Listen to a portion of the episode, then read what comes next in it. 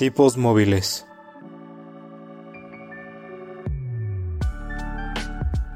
Un podcast que va más allá de los libros y de la realidad.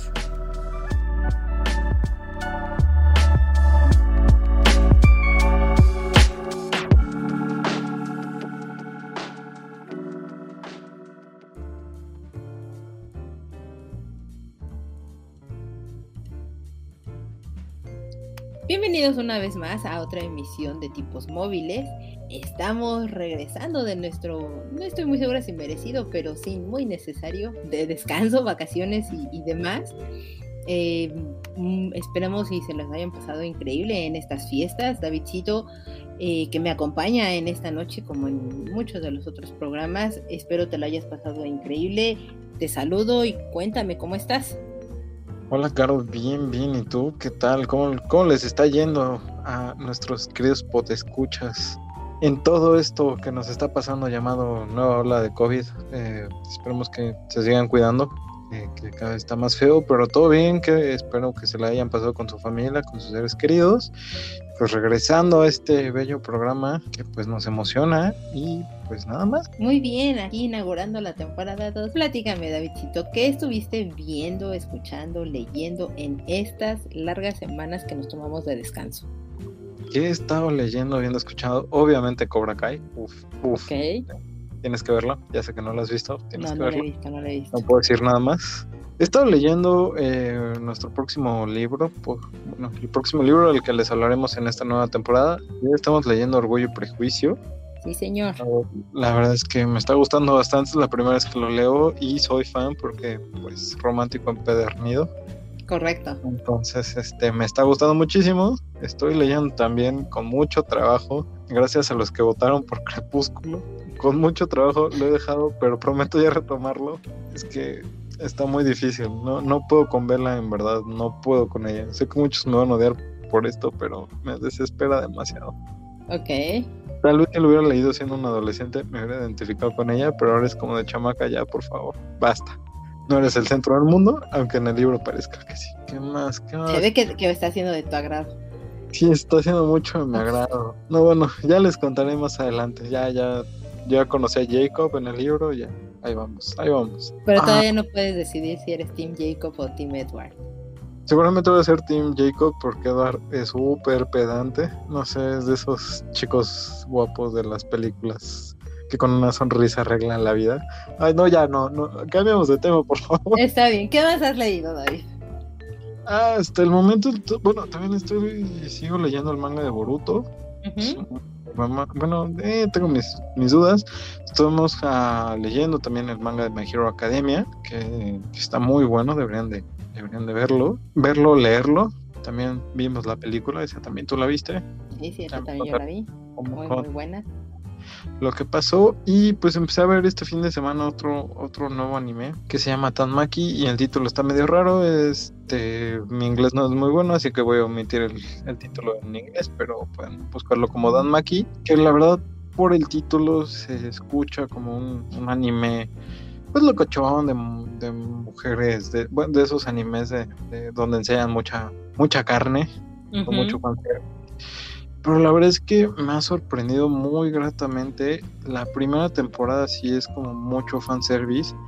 Pero empecé a ver la segunda y wow, eh, la verdad es que me, me sorprendió el cambio muchísimo. Porque tienen este, este dilema moral. Uh -huh para no hacerles muchos spoilers, es siempre los héroes en todos los animes que hemos visto, pues están como con la chica más inocente, más bonita, más no sé qué. Uh -huh. y, y, pues en todas las historias, también en la mayoría de los libros, pues es como, como esta parte, que también es una, un poquito como lo que hablan ellos ahí en, en el anime. Pero hay una chica que el protagonista quiere salvar, pero ella no quiere ser salvada porque es una prostituta y dice que eso sería una aún para el héroe. Ok. Eh, está en ese dilema ético de si debe o no salvarla por la vida que lleva. Ok. Está muy interesante para hacer un anime. Y sí, se es, escucha, eh, se escucha no tan digerible. Sí, no, no está tan digerible y de hecho la, la chava eh, es una subespecie, es una chica zorro y la van a sacrificar y ella acepta su destino porque ella rechazó la vida después de que se volvió una prostituta, porque su papá la vendió. Entonces es como, wow. O sea, te digo, la primera temporada es risa y alegría hasta que llegas a esta parte y es como, wow. No, no lo había visto desde ese punto de que siempre el héroe se queda como con la, la chica más, um, Con la chica guapa. con la más guapa, con la más inocente, que nunca ha estado con nadie, que nunca ha besado con nadie. Y ella sí en un momento le dice, no puedo compartir mi cama contigo porque he estado con muchos hombres y tú eres diferente. Y es como, uy, uy, ok. Entonces me, me gustó, me agradó, pueden verlo, se los recomiendo. Está en Netflix, lo quitan el 31 de diciembre, pero si tienen Crunchyroll, están las tres temporadas ahí. No estoy muy segura si en algún otro lugar. Es que no me acuerdo si, si nuestros amigos del podcast beta, que por cierto ya también regresaron de su descanso, Yay. eh, eh, no acuerdo si ellos también ya lo recomendaron o no este anime o, o algo por el estilo, porque me suena muy parecida a la trama, pero bueno, hay- habrá que darle una oportunidad a Dan Sí, sí. Sí, dale, dale una oportunidad y creo que este año van a estrenar la cuarta temporada. Ya tenían un rato que no, que no ponían nada y ahorita ya van a estrenar la cuarta temporada. Entonces se los, se los recomiendo. Tú, Caro, ¿qué has leído, escuchado, visto? Termine de leer evidentemente el libro del que vamos a hablar el día de hoy. Claro que por supuesto no hemos dicho de qué vamos a hablar el día de hoy. Vamos a hablar del Juego del Ángel de Carlos Ruiz Zafón, pero en un ratito vamos a entrar en materia. Empecé a leer Orgullo y Prejuicio. Me encantaría decir un poco como tú por primera vez, pero no, la verdad es que he perdido el número de veces que he leído este libro. Puedo decir que es uno de los libros que he leído más veces en toda mi vida. Me gusta mucho y lo disfruto brutalmente, entonces estoy en este goce y he estado viendo películas, he estado viendo muchas películas, eh, porque ya saben que viene la temporada de premios y etcétera, etcétera. Entonces me gusta ver las películas que estuvieron nominadas a los Golden Globes, que hay algunas nominadas para los Critic Choice y ya perfilándose para el Oscar. Entonces entre ellas está The Lost Daughter, que creo que le pusieron, eh, está en Netflix, que creo que en español le pusieron La hija obscura o algo por el estilo muy, muy bizarra. Eh, está interesante la historia, tiene...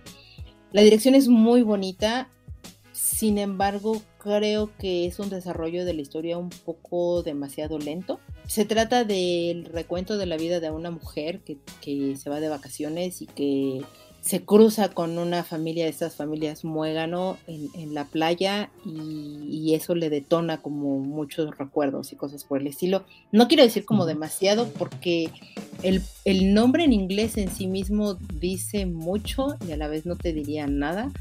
Pero, pero es interesante. O sea, la historia y la trama está buena. El problema que yo le veo es que el desarrollo está un poquito lento, pero téngale paciencia y, y es de esas películas que a lo largo de los días creo que te va cayendo y te deja pensando, realmente como la película. Eh, otra que vi eh, también de Netflix se llama Tic Tic Boom, que es el creador, bueno, es básicamente la historia del creador del musical The Rent, con. Andrew Garfield, que es el protagonista.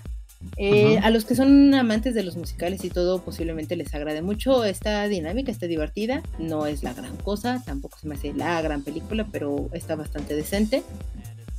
Eh, vi también eh, Don't Look Up, también se encuentra en Netflix. Es muy, muy hilarante, es divertida, es toda una parodia a la situación y a los gobernantes y, la reacción que tiene la propia gente ante una, una noticia pues bastante trágica y fuerte y, y cómo se llega a minimizar y lamentablemente hoy día está muy en boga esto, el, el cómo se minimizan de repente ciertas noticias que afectan a toda la humanidad. Entonces Ajá. denle la oportunidad, es una sátira muy muy buena. Eh, si llegaron a ver eh, Vice o y si llegaron a ver The Big Short, creo que la van a disfrutar muchísimo. Uf, Es el Short, mismo, es el buenísima. mismo director, entonces la- su, su sello está ahí guardado totalmente. También me puse a ver Passing, que también es de Netflix. Se llama creo que Claro Oscuro en, en español. Eh, habla, e, esa película se me hizo como muy extraña porque habla precisamente de las apariencias y de lo que las personas quieren ver cuando, cuando tienen las cosas enfrente. Habla obviamente o evidentemente del racismo. Es una película que está todo en blanco y negro, que tiene un vestuario muy bonito que, que me extraña mucho que no lo hayan considerado para las nominaciones ni mucho menos. Sí está, está dinámico, lleva un cierto ritmo, pero creo que sí es de esas películas películas que le tienes que poner atención para que entiendas perfectamente el contexto y qué es lo que está sucediendo. No es como para que sea ruido blanco, ni mucho menos. Entonces, está, está bien, pero creo que sí puede ser como un poquito complicado de repente entrarle si no tienes como muchas ganas de ver algo que te haga pensar. También vi eh, The Power of the Dog o El Poder del Perro, también de Netflix. Básicamente me eché casi todo, todo lo que estaba en Netflix. Eh, de las nominadas. Muy buena película, está increíble la fotografía, muy buen soundtrack. La historia es muy, muy interesante. Llega un punto en el que te hace cuestionar, porque se trata de dos hermanos que, que, están muy educados y están muy letrados, pero uno de ellos es como muy macho, muy entre comillas, de que ya saben, este, no se baña y está con los animales y con las vacas y arreando, cabalgando y etcétera. Y el otro está mucho más dedicado como a las letras y a la enseñanza y las, y las artes y cosas por el estilo. Y eh, ese hermano termina casándose con una viuda que tiene un hijo, pero el hermano macho, entre comillas, que, es Benedict Cumberbatch, que lo conocerán mejor como Sherlock o, posiblemente como Doctor Strange, pues él tiene como un pleito con esta señora y, hace cada cosa de repente por sacarla de quicio, por, no sé, sacarla de sus cabales totalmente, pero no en el enojo, sino tirando hacia la locura y un poco a la cordura o la incordura. Muy interesante la manera en cómo lo hacen, la fijación que de repente tiene, con el hijo y no en este aspecto perverso, morboso, sexual, sino, no sé, cómo planea las cosas este hombre. No sé, me, gustó mucho la película. Eh, igual es una película también que necesita de mucha atención que le pongan sobre todo porque los diálogos que existen y los no diálogos que hay en, cada una de las escenas de repente te, te, narra mucho y también es de estas películas que te dejan pensando. Y cuando se revela la razón del título de la película que incluso está adaptada de un libro del mismo nombre me voló la cabeza. Así me voló la cabeza descubrir por qué el libro o la película se llama así. Se llama así. Entonces, muy, muy bueno. Vale totalmente la pena que, le den una oportunidad a esa película. Y em, evidentemente también vi Spider-Man, la última película de Spider-Man. No ah, Buena, creo que es un buen cierre. Incluso me invitaron a un podcast, se llama Dream Match eh, del buen César que participa de repente en Pixelania, también un saludo a todos ellos. Y, ahí damos como todas nuestras opiniones y demás al respecto sobre la película, hablamos con spoilers, pero es buena, es una buena película, eh, no, no, quiero profundizar demasiado como en ello. Y ya, y siento que he hablado demasiado. No, para, para nada, es que has visto muchísimas cosas, este, has visto muchas, muchas cosas. Creo que Andrew Garfield es ahorita el, uno de los personajes que cerraron el año 2021 en boca de casi todos. Entre Tic Tic Boom y, y, Spider-Man, no, no, no diremos por qué, porque no hacemos spoilers de películas. Ajá. Ajá. Pero este, pero sí estuvo en boca de todos y nada más como un pequeño detalle. No sé si viste la reacción que tuvo. Bueno, para empezar, él es súper fan de Cobra Kai. Sí, no, no he visto la reacción que él tiene. No, no, no, pero tuvo una reacción que le mandaron, porque le mandaron saludos el reparto de Cobra Kai y súper humilde el muchacho, así de, no, no, no, no, no deberían de ustedes este, estar orgullosos de mí, sino al revés. Y es como, ay, qué bonito es Andrew Garfield, por favor, que sea eterno. Por favor, es, un muy buen actor. Eh, ha tenido sus pequeños tropiezos, pero la verdad es que la mayoría de su trabajo que he visto, no podría atreverme a decir que he visto todo porque no es cierto, pero, pero una gran parte de su trabajo sí lo he visto y, es muy, muy buen actor. Se nota que viene de una escuela inglesa. Eh, más allá de, mi romance empedernido por los ingleses, eh, creo que, los actores ingleses en su mayoría tienen una escuela muy, muy buena de actuación y que por lo general siempre te sorprenden y, están en el punto exacto. Entonces, este hombre, al irse a estudiar allá y, absorber totalmente todo ese conocimiento, definitivamente se ve reflejado en la pantalla. Es, correcto, es, es, muy buen, este, muy buen actor. Digo, no, no hablo, no, hablo más porque pues no, no sé mucho el tema, pero me, gusta lo, que hace. Y pues ahora sí, ¿te parece que entremos en, en materia? Entremos en materia porque ya nos alargamos muchísimo, pero bueno, pues sucedieron muchas cosas en este pequeño descanso que tuvimos.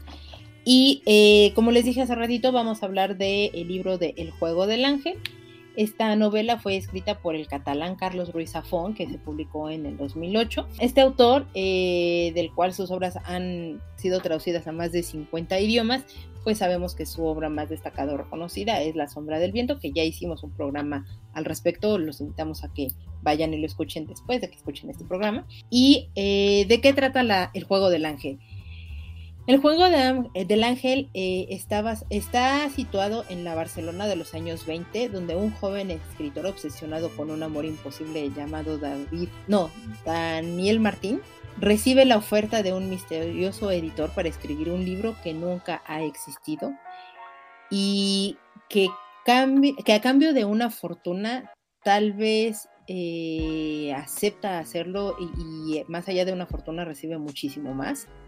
Sin embargo, eh, pues esta, es, este libro es una aventura llena de intriga, de romance, de tragedia, y está llena y rebuscada en ciertos laberintos y secretos que de repente te dejan un sabor extraño en la boca. Bastante.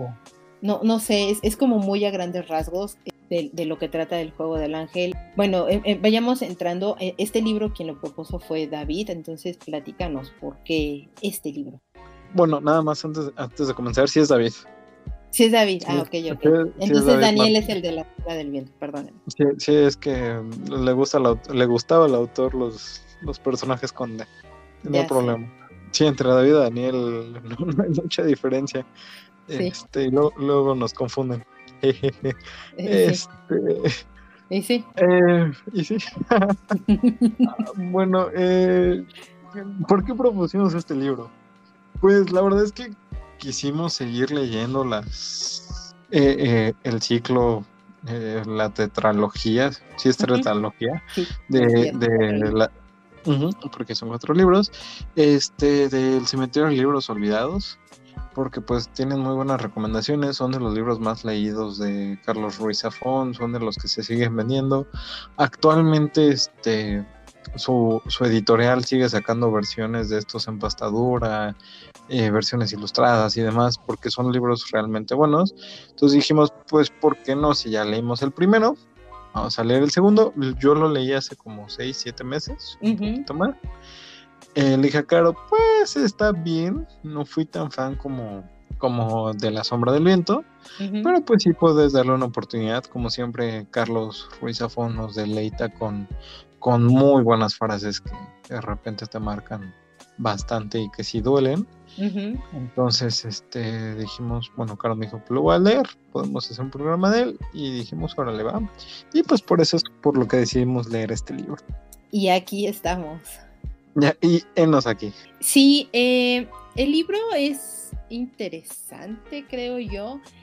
Este libro, y, recuerden, muchas veces no decimos spoilers de películas, jejeje, pero sí decimos spoilers de libros. De repente, creo que el gran spoiler, entre comillas, es que este libro es una precuela de La Sombra del Viento. En general, los cuatro libros de, del que pertenecen a, la saga del Cementerio de los Libros Olvidados, están interrelacionados entre sí, sin embargo, tampoco tiene mucho que ver el hecho de que los leas todos o no, o que los leas en orden, eh, porque cada uno tiene su propia historia y su propia conclusión y etcétera. Son solo algunos matices, ¿no? Lo que, lo que se encuentra ahí. Sin embargo, a este, al ser el segundo título de, de la saga o de la tetralogía, pues ya en algún punto te das cuenta que es una precuela de La Sombra del Viento. Es correcto. Yo te diría, ¿tú crees que esto era necesario? Yo creo que no, no era tan necesario. Eh, te explica un de dónde viene. Ajá. Pero el libro anterior, entonces creo que, que fue un orden muy extraño de sacarlos. Digo, nos faltan dos libros, no sé si los vayamos a leer. Tal vez sí, tal vez no. Solo el tiempo lo dirá. Creo que no era necesario marcarlo como una precuela. Se entiende ya hasta el final del libro que era una precuela. Pero este por, por, por diversos hechos Ah, creo que hubiera funcionado como una historia aparte y solo dejar como el punto de encuentro el, cementerio de los libros olvidados y no necesariamente entrelazar las historias, porque entonces ya te hace pensar que algunos personajes, ah, por ejemplo el señor Corelli. Ah, sí, Bruno Corelli. No, Andrea, Andrea, Corelli.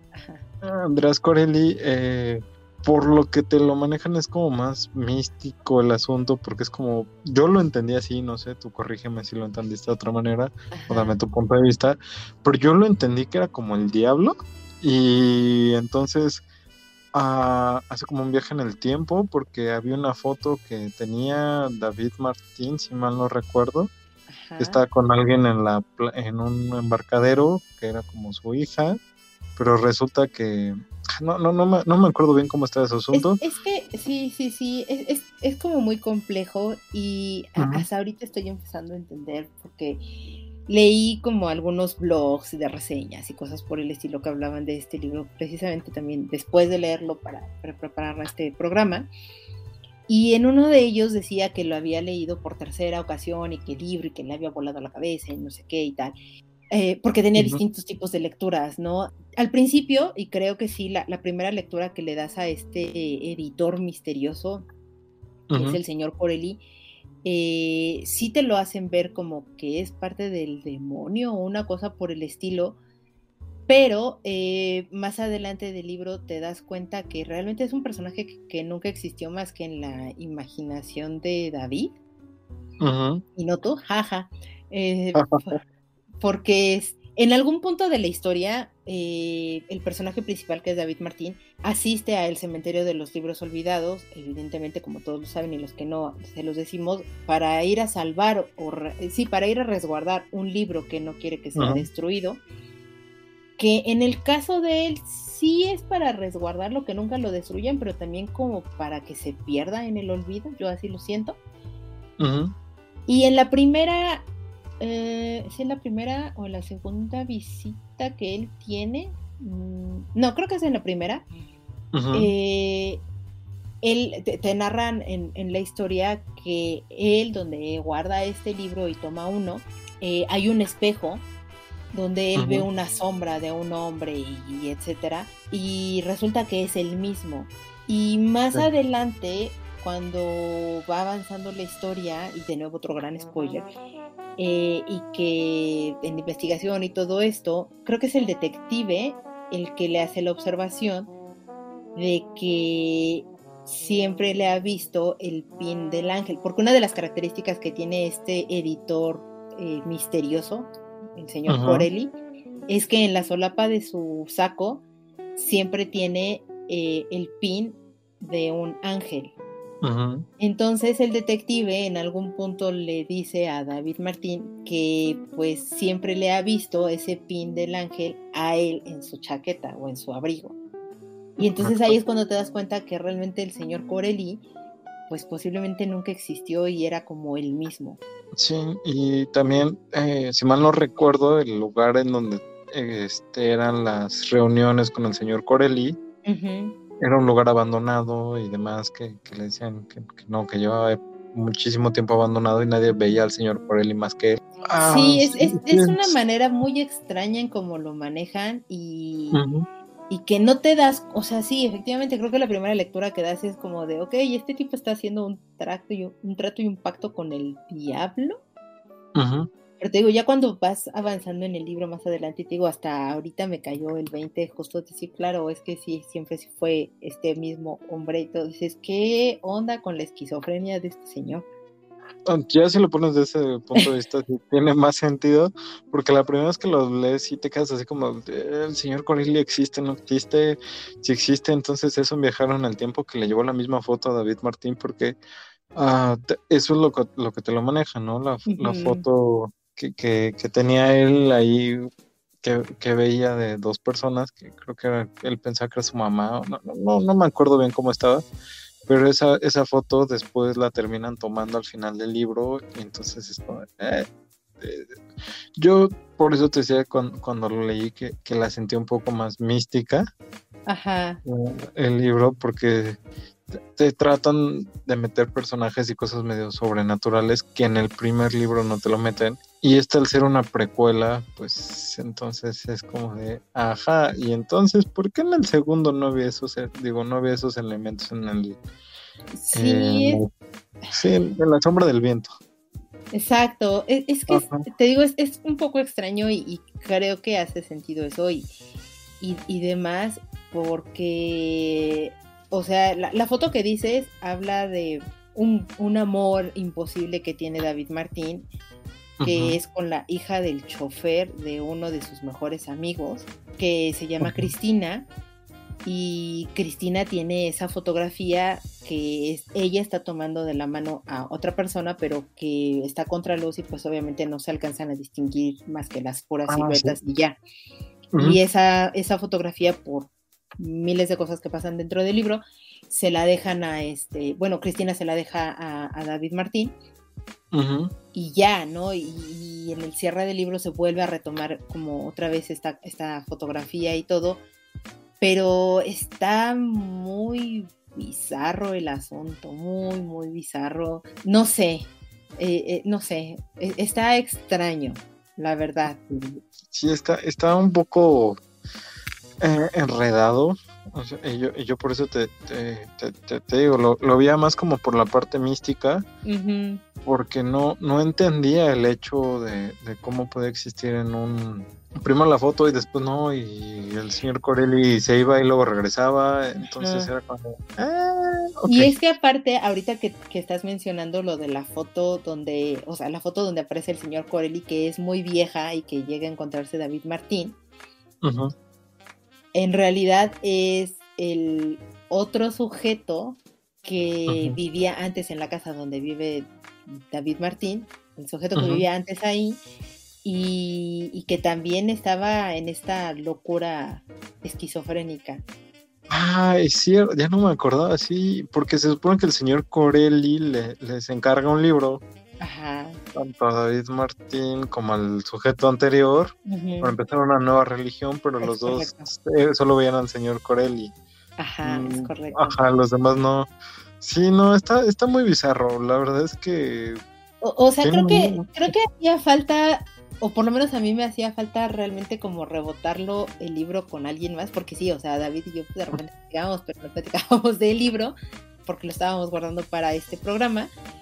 Y ahorita que ya lo estamos platicando, te digo, me empieza a hacer sentido como, ah, claro, wow, qué brillante en ese sentido, pero tampoco cambia demasiado mi perspectiva de, no creo que haya sido necesario que esto lo metieras como una prejuela, en, en, el sentido de que aparecieran ciertos personajes para que sean tus hilos conductores en ello. Creo que con que solamente apareciera el cementerio de los libros olvidados era más que suficiente para, para, para que pudieras tener como una saga, porque la verdad es que si no existen esos personajes que están ahí, tampoco pasa mucho, tampoco pasa mucho realmente, ¿sabes?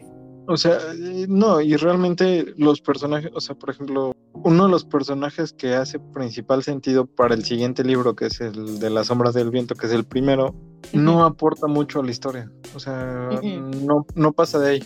O sea, no pasa de estar acompañando a David Martín en algunas cosas, pero su historia no trasciende a más de, ah, sí, es que... sí, sí, no, no es un personaje clave como para Ajá, sí, no, el, el, que esté o no esté no le suma a la historia. Nada. El que el señor Semper esté o no esté no le suma nada a la historia. Eso no es un gran spoiler, así que no hay problema. pero pues no, o sea, realmente no, no, no aportan más allá de, ah, sí, pues existen y ya.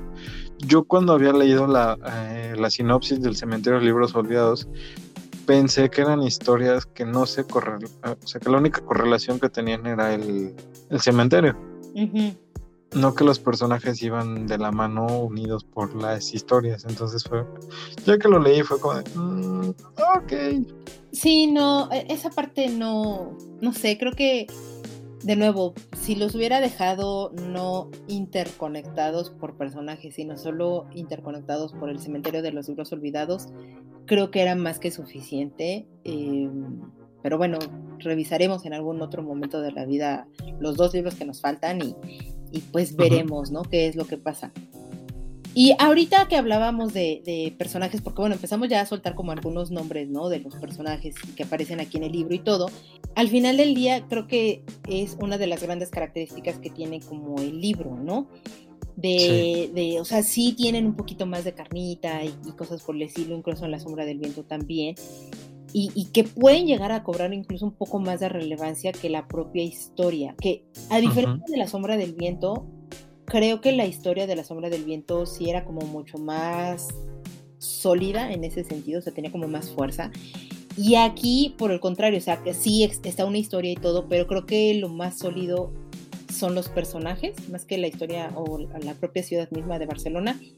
Creo que los personajes son los que están un poquito más sólidos aquí en el juego del ángel. ¿Tú crees que eso sí sea así o tú lo percibiste así o solo soy yo de loca? No, yo también lo percibí así. Ah, creo que la, el primer libro del juego, eh, La sombra del viento, te narra una Barcelona de una manera diferente. Te hace sentir más esa Barcelona, no sé. Eh, yo que nunca la he conocido, te, hace sentir como si fuera cualquier calle de aquí del centro, pero te hace sentir algo familiar cuando lo estás leyendo. Eh, también el personaje, por ejemplo, el, el villano del libro, Daniel, este, que era el personaje principal que, encuentra estos libros, tenía como más propósito la historia y el por qué actuaba así, el queriendo eliminar su pasado, el villano del libro, no me acuerdo cómo se llamaba. Julio Cara.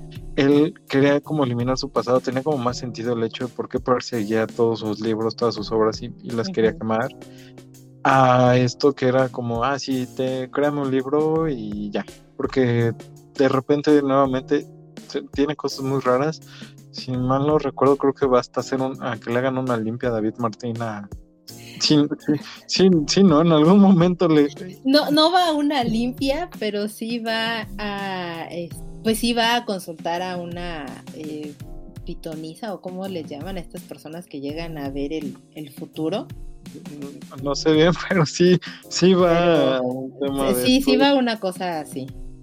Entonces, sí, de, repente se perdían.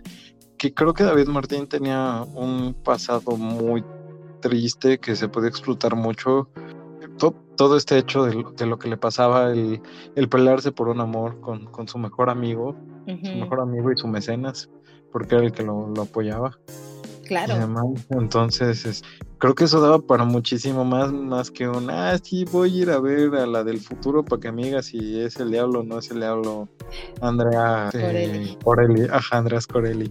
Entonces, sí, de repente fallan muchas cosas. Hay cosas muy buenas en la historia, que ahorita que ya lo estamos viendo, entonces me hace pensar si no, si no el mismo David Martín contagió de, bueno, propagó su, su esquizofrenia con, con, Cristina por la forma en la que termina ah, Cristina. Claro, claro. Eso ya le da muchísimo más sentido a, lo que pasó con ella. Oh, blow mind ahorita. Sí, claro, claro, claro. Ya se lo empiezo a ver así porque, pues, pues pequeño spoiler, Cristina termina en un psiquiátrico porque intenta acabar. bueno, varias cosas y Cristina se la vive con, con David Martín, entonces en algún momento los dos no habrán estado con, el mismo problema mental. O sea, ya si lo empiezas ahorita como lo estamos haciendo a rebotar, creo que tiene más sentido porque ya es una lectura, o sea, ya le estamos dando un poquito más de profundidad al, libro, porque cuando lo lees la primera vez es como de... ¿Eh? ¿Eh? ¿Qué está pasando? Sí, sí, sí, sí, ¿En qué momento? Sí, porque aparte, ay, es que eh, no quiero decir lo de Cristina, mejor eso luego lo, platico por aparte contigo, pero sí, o sea, claro, comienza a hacer sentido todo lo que le sucede a Cristina y por qué termina en este psiquiátrico, sí, sí, sí, sí, sí, totalmente. Ya, ya, tiene más sentido, pero así la historia ya empieza a tener más carnita y más de dónde agarrar, porque si la lees una primera vez puedes decir, ok, pues sí está bueno, tiene buenas cosas, pero ahora. Sí, sí, sí. sí, extraño.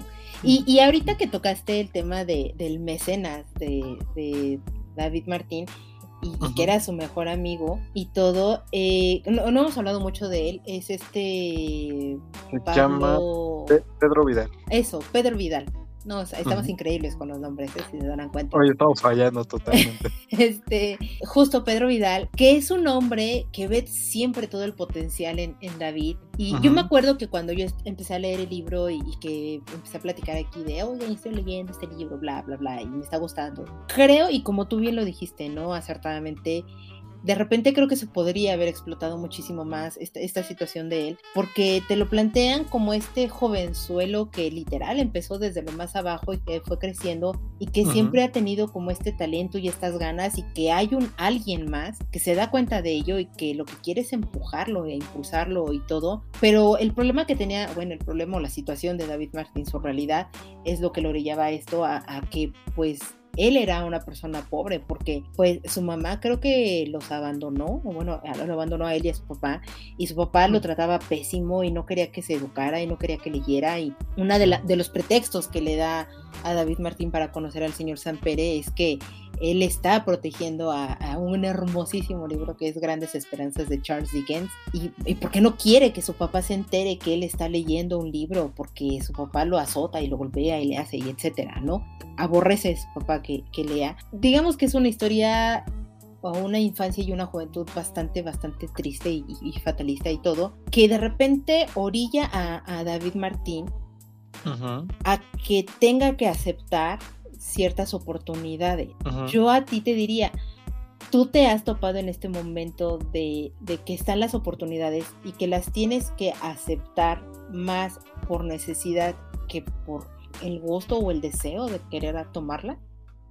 sí, muchísimas veces, ah, muchas, muchas veces creo que nos vemos más en la necesidad de aceptar las cosas por dinero que porque sea lo que realmente queramos. Eh, muchísimas veces nos ha pasado. Podría contarles muchas, pero entro en, detalles de la vida personal y, no queremos llorar aquí en el programa. No, no, es algo ameno. Pero pues muchas veces, ¿no? Tenemos que ver entre lo que nos conviene y entre lo que realmente queremos. Un pequeño ejemplo así en la vida. Eh, yo quería ser filósofo, pero mi mamá me dijo, o, o te pagamos la escuela privada o te vas al UNAM porque no vas a encontrar trabajo y primero escoge algo que te deje para vivir y luego escoges algo que te guste y pues terminé estudiando cosas de sistemas en vez de estudiar filosofía. Creo que sí, muchas veces tenemos que elegir más por la necesidad que por el privilegio de poder decidir. Quiero o algo. Pues totalmente, o sea, Creo que, creo que todos en algún momento de la vida nos hemos presentado en esta situación, hasta las cosas de repente como, más simples, ¿no? De, eh, pues, por la necesidad de, te ves orillado a, que, a que tomes esa oportunidad, eh, sea buena o no, porque al final del día a, a David Martín se le presenta justo, ¿no? La oportunidad de escribir ya en forma y todo, no nada más en, reportajitos y, ficciones que escribía en un, en un diario eh, un poquito de mala muerte, como lo narran en el libro. Eh, se le presenta ya esta oportunidad de, ser un escritor en, forma, hecho y derecho, eh, y que es a raíz de este editor misterioso, místico, que es el señor Corelli, y, y, pidiéndole una cosa como muy, muy rara y absurda, que es necesito que, hagas un libro donde estés creando una nueva religión. Una nueva religión. y, que el pedido y la petición, mejor dicho, es, sumamente bizarra, incongruente y, demás, pero que él empieza a ver sentido, ¿no? En, toda esta locura y esquizofrenia. Y, y, lo hace porque le dice, te voy a pagar N cantidad de dinero. O sea, por dinero no, no nos detenemos ni reparamos. Por dinero no paramos. Sí, tú, tú escribe y hazlo, ¿no? y, creo que el hecho de él haber venido de esta situación tan, tan mala, eh, tan, tan triste, tan pobre de, su infancia, pues, o sea, creo que no lo piensa realmente demasiado y dice, sí, totalmente, o sea, de aquí soy. Porque incluso antes de eso, acepta un, un, contrato con unos editores que le dicen, pues nosotros te vamos a publicar, pero no con tu nombre, sino con un seudónimo. Y, y, no, o sea, y vas a hacer N cantidad de escritos de aquí hasta no sé cuántos años. O sea, la verdad es que era un contrato bastante, bastante malo y perjudicial hacia él y, él con, esta ilusión de decir, pues es que yo voy a ser escritor y etcétera, lo, hago. y, su amigo eh, eh, Pedro, Pablo, ¿cómo se llama? El señor Vidal. Pedro Vidal.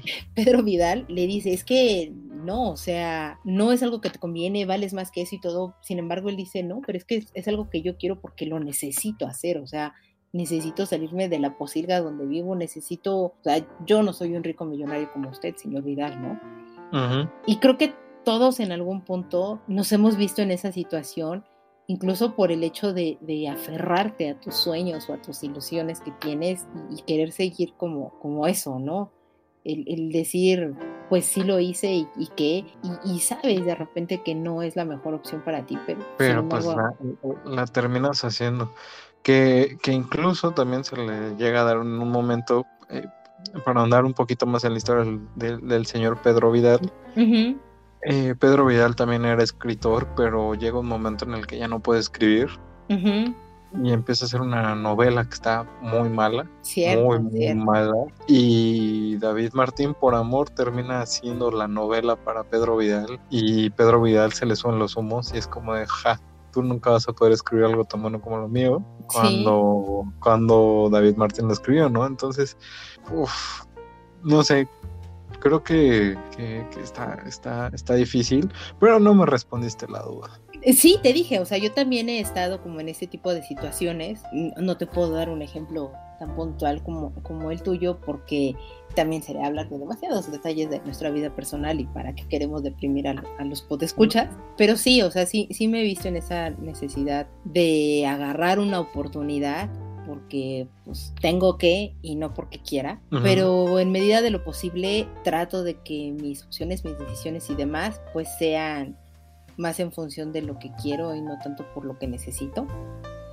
Pero pues bueno, la realidad es otra y pues, uno puede querer mucho, pero no forzosamente tenerlo, ¿no? es correcto. Y pues de ahí me, me surge la siguiente duda. Ajá. ¿Qué tan válido es aprovecharse de los sueños e inocencia del otro? Aún sabiendo que podría ser benéfico para esa persona soñadora. ¿Es válido? ¿No es válido? Es, ay, no lo sé, ¿eh? porque retomando al señor Vidal, pues él ve totalmente el potencial en David Martín y él es el que aboga por él para que lo dejen escribir en el periódico 8 este y él es el que hace que lo corran para que él crezca y, no se estanque en esa parte y busque ser un escritor. Y es el primero que le dice, estás agarrando el peor contrato de tu vida, no lo hagas. Y cuando David Martín está escribiendo o reescribiéndole la novela al señor Vidal, eh, el señor Vidal lo sabe al final del día. Sin embargo, pues como dices, o sea, se le suben el ego y, los humos a, la cabeza porque a quien no le gusta ser venerado, ni mucho menos. Pero él mismo sabe que no es su novela, sabe que es la novela de David Martín, sabe que no es su pluma sino la del otro, y pese a eso se aprovecha como de, de, David Martín para él mantenerse como en esta gloria, ¿no? Y, y, trata de aprovecharse de, de, que él sabe que tiene como todo este potencial que da. Entonces, eh, creo fervientemente que nunca debes de aprovecharte de los sueños, las ilusiones, la inocencia de las personas. Aunque sea benéfico para esa persona y para ti también, creo que no, eso no debe suceder. Creo que debes de, o sea, si, si en este caso este hombre vio el potencial en David Martín, creo que lo que debió de haber hecho es encaminarlo y enfocarlo desde otra perspectiva y no nada más aventándolo así como, usar, órale, vuela y ya, ¿no? como que nunca le enseñó las bases. es correcto. Es correcto, o sea, no, no, nunca está bien aprovecharse de las personas con sueños e inocentes de la vida, por favor, no lo hagan, no sean esas personas, no sean esas personas porque pues realmente creo que la forma en la que pudo haber apoyado a David Martín, eh, Pedro Vidal fue, era de otra manera, ¿no? O sea, explicándole el por qué hacía las cosas, porque en algunos momentos, cuando no conoces las intenciones de Pedro Vial, si dices, hijo de Suchi, perdón, ustedes por ejemplo, porque si dices, se está pasando con David Martín, porque David Martín era como de todo bonito, todo, todo amable, todo, todo, todo humilde, todo, todo soñador, él queriendo ser escritor, y no solo Pedro Vidal se aprovecha de él, o sea, también los que habías dicho, los primeros editores que le dicen, pues vas a publicar pero con otro nombre, o sea, sabiendo el potencial que tenía fue como de, no vas a usar tu nombre porque no queremos que seas famoso y nos tienes que entregarlo. Si mal no recuerdan como novelas policíacas, novela negra. Sí, sí, sí. Pues termina, termina todo mal, pero creo que pues lo, lo deberían de haber apoyado de otra manera y tal vez no hubiera terminado loco viendo al señor Andrés Corelli. Ya sé, podría, o sea, si, si le hubieran dado chance de que publicara con su nombre y no con el seudónimo. O sea, a lo mejor no, tenemos, no se nos de chaveta y no tenemos ahí este. Otra historia sería. Ajá.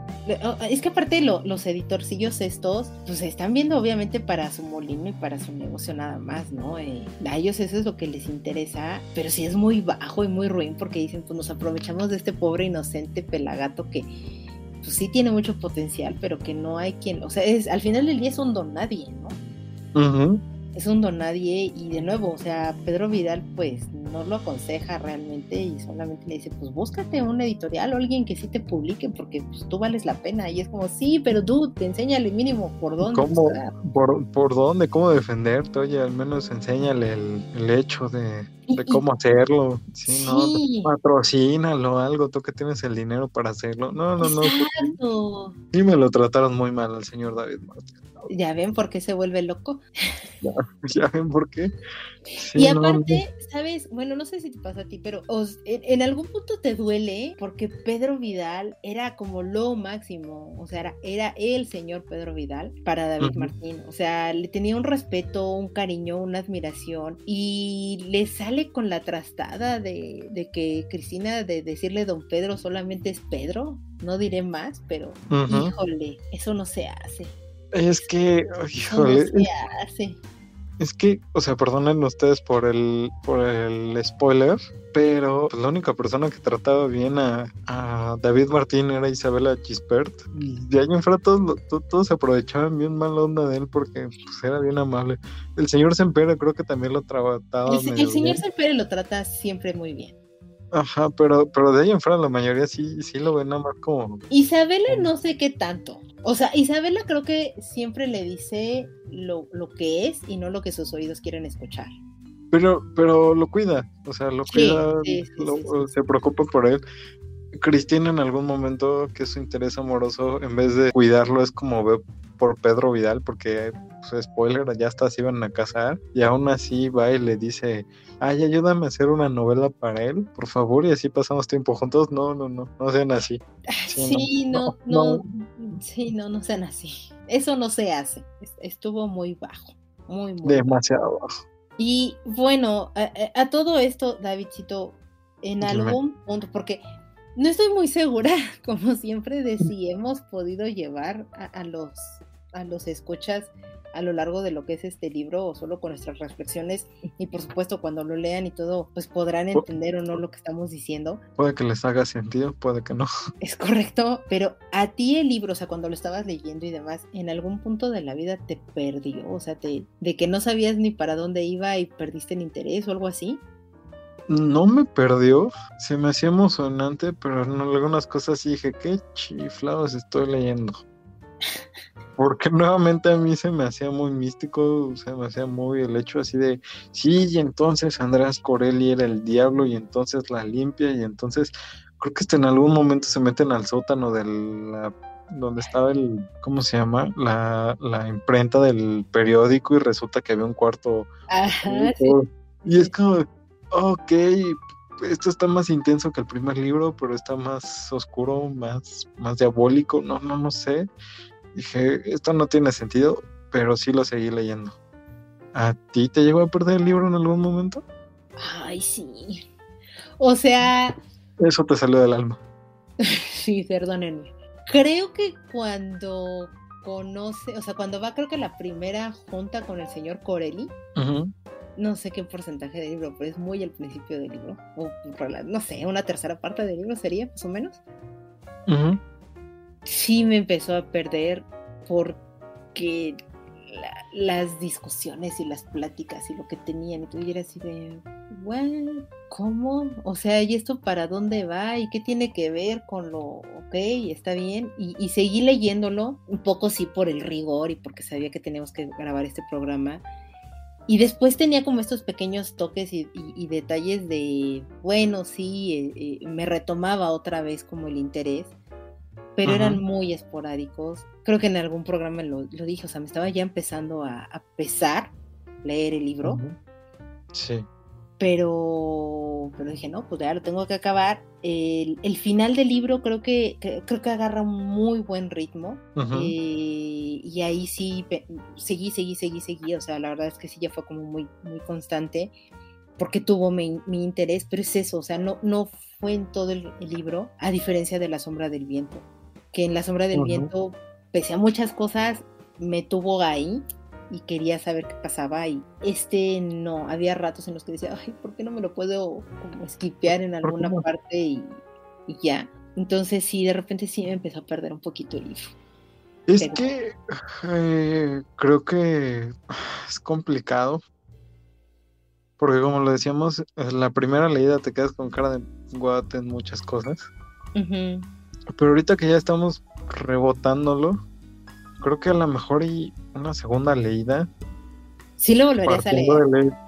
Creo que con lo que hemos estado platicando y con lo que hemos estado revisando, sí le daría una oportunidad porque creo que la historia cobraría otro sentido totalmente diferente en el que a lo mejor ya nos pase como el señor bloguero que, viste que dijo que le voló la cabeza, porque a lo mejor ya cuando empiezas a ahondar un poquito más en, en el libro puede salir algo increíble que a primer la leída puedes decir no estuvo tan bueno? No sé, creo que yo no tengo el estómago para volverlo a leer. Podríamos intentarlo. Eh, bueno, me platicarás, porque no, yo creo que sí, no. O sea, todavía te podría decir que La Sombra del Viento podría darle en algún punto de la vida una releída, pero este no lo sé. O sea, me encanta el principio porque creo que es muy fácil que te identifiques con David Martín. Porque todos o la mayoría podría decir empezamos nuestra vida de esa manera, nuestra vida laboral por supuesto, con sueños e ilusiones y, ganas y hambre de, querer comerte y devorarte el mundo de un solo bocado.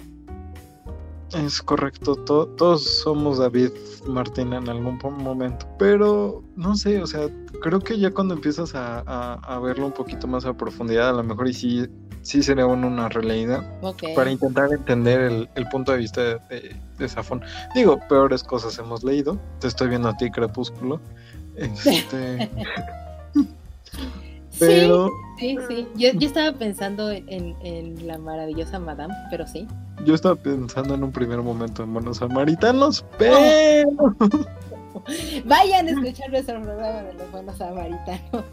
Y creo que es el cue perfecto, mejor dicho, Davidcito, para que demos nuestro veredicto. Sí, sí, sí. Eh, tú dime. La calificación normalmente va del 1 al 7, porque pues 10 es demasiado y 5 es muy poco, del 1 al 7. ¿Qué calificación le pones a este libro y por qué? Le pondré un 4 en un primer momento con miras de poderlo subir en algún momento.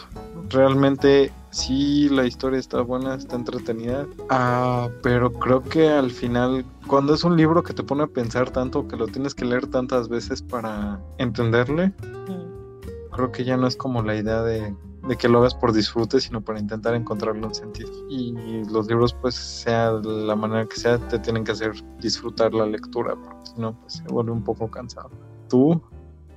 Ay, yo no sé si ponerle tres o cuatro. Ok. Creo que lo podría dejar en un cuatro. Porque es un libro que tiene destellos de, atraerte, de mantenerte, pero no tiene una constancia en ello. Tiene estos huecos de repente bizarros que como ahorita, o sea, hasta que no lo platicamos, hasta que no lo empezamos como a, rebotar uno con otro, no empiezan a cobrar sentido las cosas. Y creo que si tú quieres releer un libro, sea más por el gozo y por lo que te hizo sentir, más que por quererle encontrar un sentido.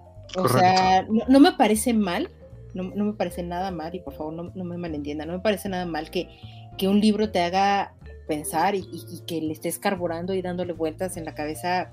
Por el contrario, creo que eso es lo brillante que pueden llegar a tener los libros. Sin embargo, creo que no tiene que ser tan rebuscado como esto, que hasta que no empiezas a despotricar lo que traes adentro y lo que hace maquinado un poco en tu cabeza, pasa. O sea, es, para mí es, eso es un poco como las películas, de, de la acabas de ver y la traes varios días, pero porque te, dices, claro, y es que cuando pasó, eh, o sea, sí te mueve algo en la cabeza y sí te mueve algo en, las entrañas, pero es una reacción inmediata. Y aquí no, o sea, cuando lo terminé dije, oh, pues ya por fin lo terminé, debo de conocerlo, fue así como, oh, qué bueno, ya acabé de leerlo. Y, o sea, hasta ahorita es cuando digo, ah, empieza a cobrar sentido y dices, wow, qué, qué increíble, y esto estuvo bueno y todo. Pero creo que esa reacción lo hubiera esperado a, terminando el libro o, unos cuantos días después y no casi un mes después de eso. Sí, sí, no, mira, un mes después para ti, siete meses después para mí, ya ni me acordaba. Entonces, eh, creo, creo, que por eso te acompaño en ese cuatro que no es mal libro, pero no estén esperando La sombra del viento. y, posiblemente lo que les diría es póngale mucha atención a el libro para que lo puedan leer y llevar. Es correcto. Pues nada, denle una oportunidad. Siempre es bueno darle una oportunidad a, los libros. Ya si se aventaron el de La sombra del viento, pues pueden aventarse sin problemas. El juego del ángel, esperen nuestras siguientes reviews. Sí, sí, sí, totalmente de acuerdo. Y lo que sí tiene eh, Carlos Ruiz Zafón, eh, creo que en algún momento lo mencionaste, son muy buenas frases en sus libros y, e incluso en la vida, porque estaba escuchando una entrevista que, que tuvo este hombre wow, o sea, de una sola entrevista, de repente sí caché tres frasecillas de él que dije, wow. ¿no? Entre una de ellas, eh, ay, espérame, espérame tantito y ahorita te la digo, pero antes de eso, pues, Davidcito, dime tu frase con la que te quedas de este libro. Eh, me quedo con la frase de, que le dicen a, se la dicen a Isabela, creo que tienes talento y ganas, Isabela, más del que crees y menos del que esperas. Pero hay muchas que tienen, hay muchas personas que tienen talento y ganas y muchas de ellas nunca llegan a nada. Es una frase muy dilapidaria, pero pero muy cierta. pero muy cierta en la vida. Yo me quedo con la frase que le dice Pedro Vidal a David Martín. La envidia es la religión de los mediocres, los reconforta, responde a las inquietudes que los roen por dentro y, en último término, les podre el alma. Porque es muy buena frase porque al final del día pues creo que es eso, eh, muchas veces la gente no le da gusto el triunfo de los otros. Eh, no, de verdad alégrense porque si a alguien más le va bien, eso es, eso es bueno y quiere decir que pues uno debe de tomar como de repente ejemplo a esas personas para hacer las cosas bien y también conseguir ese, ese, ese éxito o ese triunfo. Más que odiarlo o tenerles envidia es mejor una llamada de atención para uno mismo y ver qué es lo que tienes que hacer para hacer lo correcto creo yo. totalmente de acuerdo, por favor, ayúdanos a cambiar esa mentalidad de cangrejo que tenemos muchas veces. Ya sé. que en vez de querer que le vaya bien a la otra persona, lo queremos echar para atrás. Sí, no, no hagamos eso. Y ya encontré la frase que escuché en la entrevista de Safón. En esta entrevista, porque él estaba presentando justo este libro, ¿no? El del juego del ángel. Y Safón le comenta a un medio, cada que termino un libro, tengo la sensación de que envejezco de golpe. Ah, qué buena frase. Es muy buena frase y tiene otra, eh, eh, no, la anoté así tan textual, pero hablaba de que al final del día los autores conforme van escribiendo, pues, eh, o sea, creo que en, el cementerio, del, que diga en La sombra del viento, dice, ¿no? Que los libros al final del día tienen un poco del alma de las personas que lo escriben y de las personas que lo leen.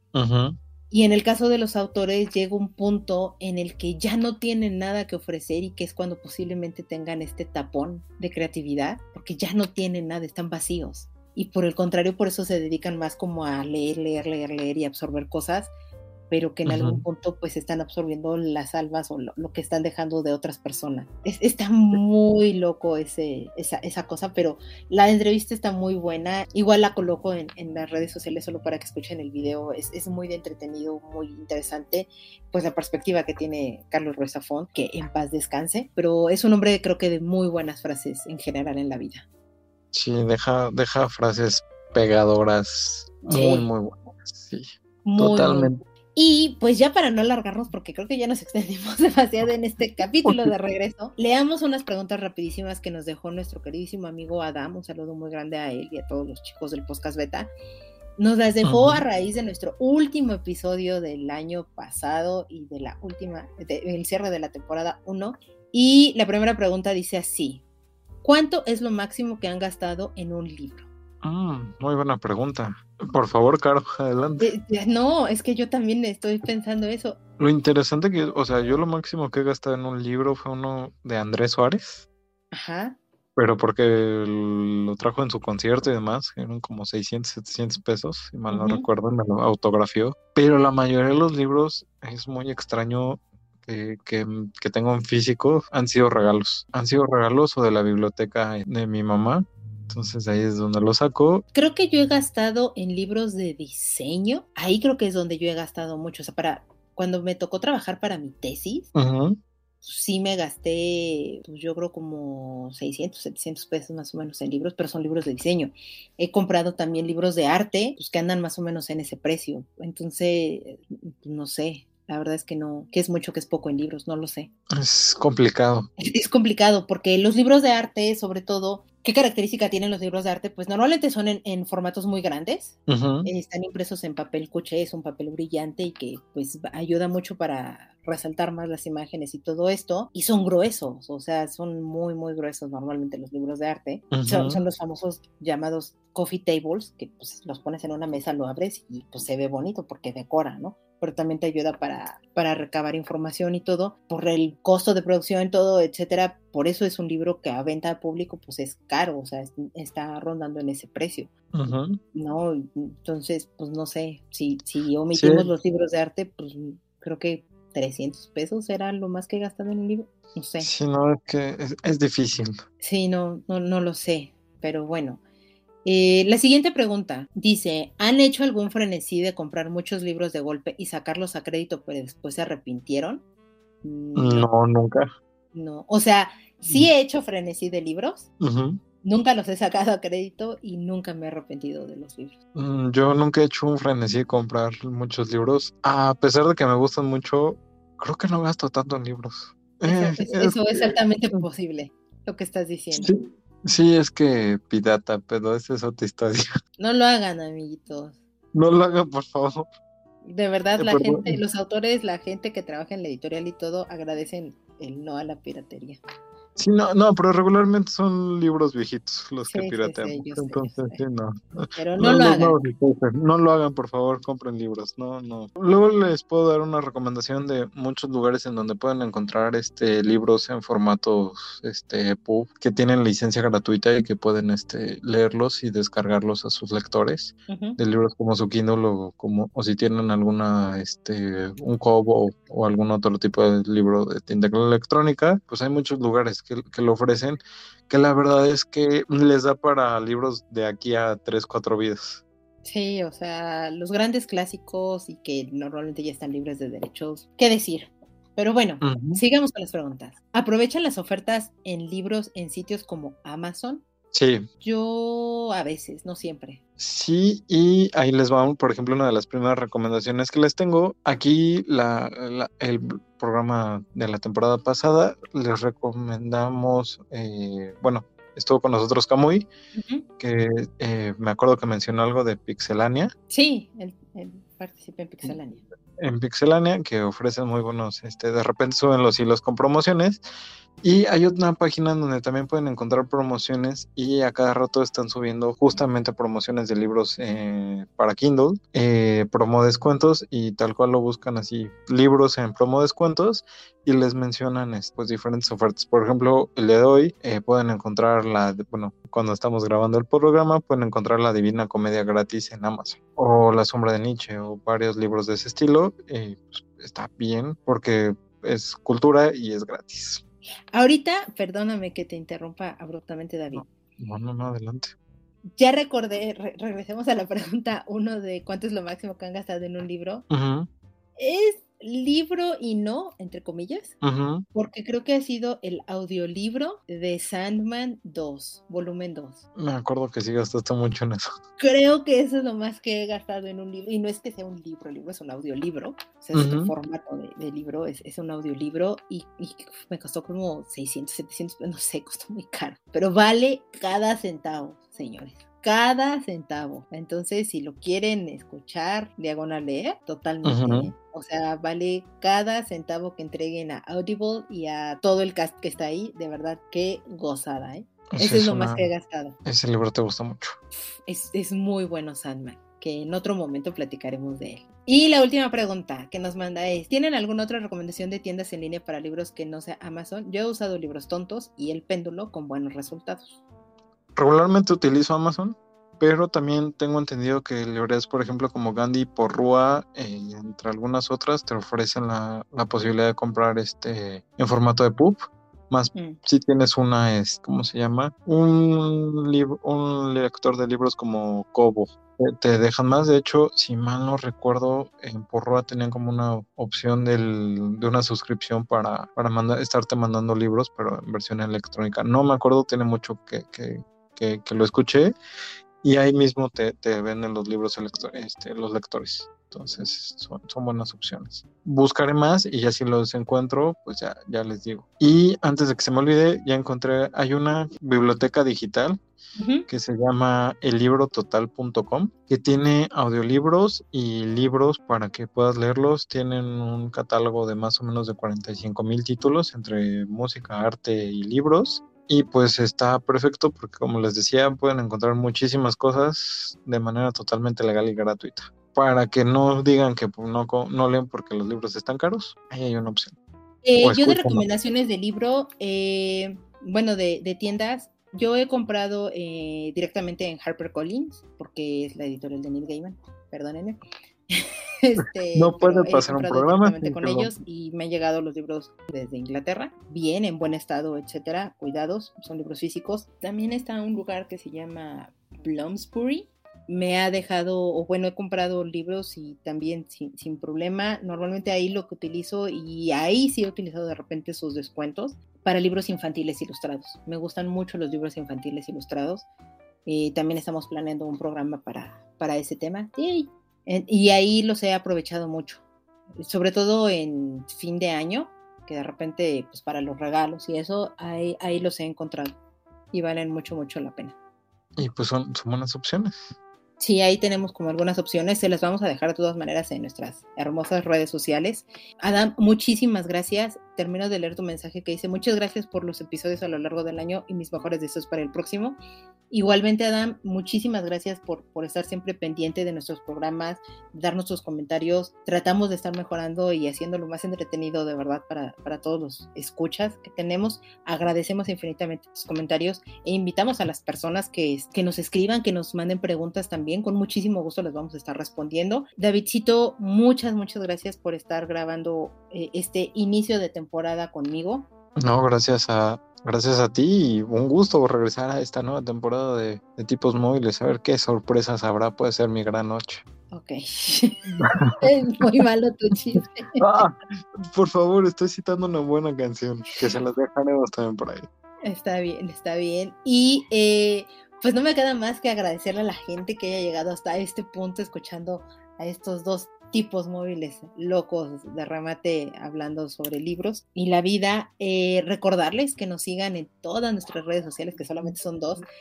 En Twitter, eh, móviles tipos, en Instagram, tipos móviles podcast. Estamos subiendo contenido, que nos sigan en nuestros perfiles, tanto en Spotify en, en Apple Podcast. Ya llegamos a Amazon Music, también síganos ahí que nos califiquen en todas ellas, que nos dejen comentarios, nos pueden dejar comentarios en cualquiera de las tres plataformas. Estamos publicando en nuestras redes sociales las demás plataformas donde nos encontramos. Compártanos con sus amigos, con sus enemigos, con quien quieran. Eh, síganos en nuestro perfil de, de Spotify tenemos varias playlists que hemos estado agregándoles música, se las estamos recomendando también en las redes sociales. Si hay algún género en particular que les agrade o que les gustaría escuchar, pues también, ¿por qué no? Lo, lo podemos ir subiendo. No me queda más que despedirme. Soy Carolina. Bienvenidos a esta segunda temporada. Nos vemos.